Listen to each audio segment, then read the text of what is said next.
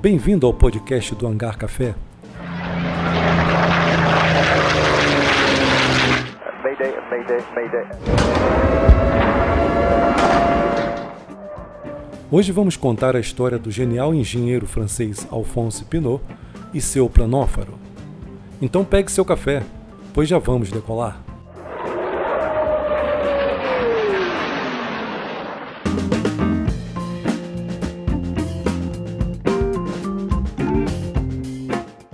Conquista do ar não foi primazia de um único indivíduo, mas sim de uma cooperação universal secular que foi capaz de construir a gigantesca indústria do transporte aéreo dos dias atuais. Neste contexto, o jovem engenheiro francês Alphonse Pinot realizou valiosas contribuições para a evolução da ciência aeronáutica. Nascido em 1850, em plena época de acentuado desenvolvimento tecnológico, logo se interessou por uma das áreas profissionais que mais fazia uso da tecnologia, a carreira militar. Chegou a ingressar no curso de engenharia da Academia Naval da França, porém, uma grave doença o tornou dependente de muletas, impedindo-o de prosseguir na carreira das armas. Amargurado, renunciou à navegação marítima e voltou sua atenção para outro domínio, o da navegação aérea, dedicando-se ao estudo do voo dos pássaros e do mais pesado que o ar. A facilidade com a matemática e os estudos de projetos realizados por seus predecessores o permitiram elaborar cálculos sobre máquinas voadoras em escala. Os pequenos modelos ofereciam a Pinot um eficiente campo de testes para resolver os problemas que envolviam a estabilidade do voo. Em 1870, com apenas 20 anos, ele inventou um mecanismo que se estabeleceu como um sistema clássico para experimentos em pequena escala. Sua primeira aplicação foi para um modelo de ascensão vertical. Esse aparelho chamou a atenção de personalidades ante a genialidade com que o novato inventor solucionou o problema da fonte de energia. A pequena máquina de Pinot era equipada com um par de hélices contra-rotativas e sobrepostas. Como força propulsora, utilizou tiras de borracha torcidas. E deu certo.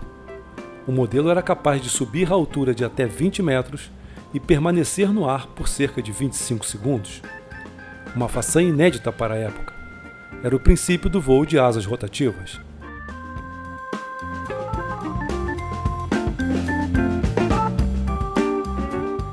Voltando-se para a construção de um modelo de asa fixa, adotou soluções que lhe pareciam promissoras. Encontrei afinal um mecanismo muito simples, disse Pinot. Um leme horizontal inclinado para baixo, atrás do plano das asas. Nota-se que foi a mesma solução a que haviam chegado George Cayley e depois dele Hanson e Stringfellow. Nessa época, porém, o jovem inventor ainda não conhecia a escola inglesa. Em 18 de agosto de 1871, Pinot apresentou aos membros da Sociedade de Navegação Aérea, nos jardins de Tuileries, em Paris, o modelo que denominou de planóforo. Nele empregou seu engenhoso motor de elástico, que de um só golpe a tira se distorcia em uns 240 giros, proporcionando rotação suficiente à hélice de duas pás que ficava na cauda para prover o voo do aparelho. O pequeno artefato, lançado manualmente, Possuía um par de estabilizadores traseiros, vertical e horizontal, e asas com perfil curvilíneo de 45 cm de envergadura. Para compensar o torque da hélice, torcia a superfície de sustentação de um lado ou carregava um peso leve na asa oposta. Preparados os elásticos, soltava-se o dispositivo na posição horizontal. Daí descia um pouco, depois levantava-se e descrevia uma linha regular aproximadamente por 40 metros em 13 segundos, realizando pequenos movimentos ascendentes e descendentes em oscilações repetidas como no voo dos pássaros. Por fim, o aparelho descia brandamente ao solo. Foi a primeira demonstração pública de um voo estável de um dispositivo mais pesado que o ar, com propulsão própria. Ansioso para caminhar na direção do desenvolvimento de uma máquina em escala plena, publicou em 1876 um projeto extraordinariamente avançado de uma aeronave anfíbia, para o qual requereu a patente de invenção de um aeroplano, então concedida pelo governo francês. No livro A Conquista dos Ares de Paul Coulson, consta a seguinte descrição em relação ao projeto de Pinot. A nova descoberta refere-se a um aparelho voador que pode transportar pelos ares um ou mais tripulantes.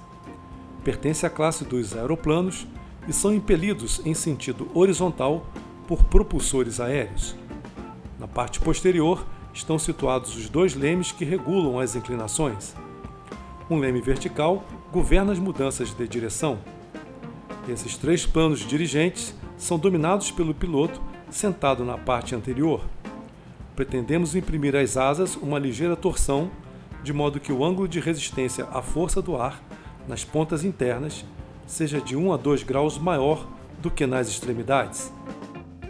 Um ou dois motores impelem as hélices, movidas pelo ar quente do vapor d'água, pela explosão de gases ou pela mistura do ar com líquidos combustíveis.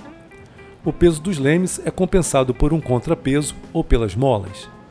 Mantém-se a estabilidade do plano longitudinal, curvando a parte posterior do plano das asas. Para a orientação, o piloto dispõe de um prumo, de um nível d'água, de uma bússola e de um barômetro metálico.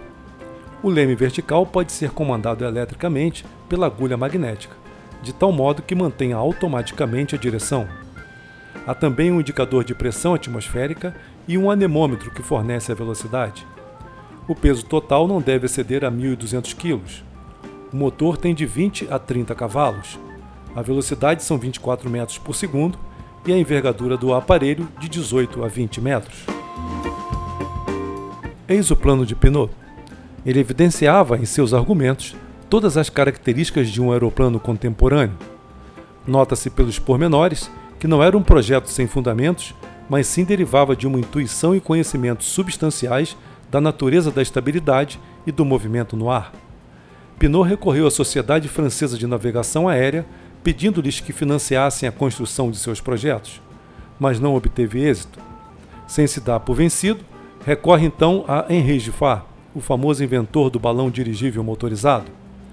Porém, Giffard acreditava no potencial dos balões e não de máquinas voadoras mais pesadas que o ar, e também se recusou a investir nos projetos de Pinot.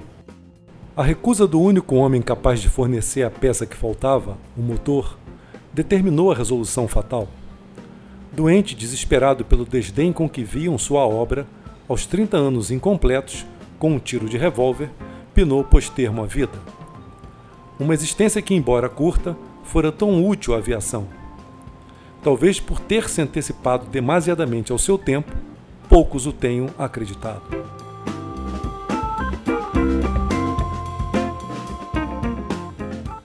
Muito obrigado por ter estado conosco nesta viagem.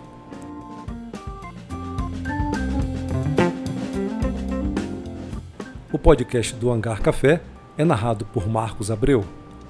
Pesquisa e produção do texto é de Newton Marcos Leone Porto e Marcos Abreu.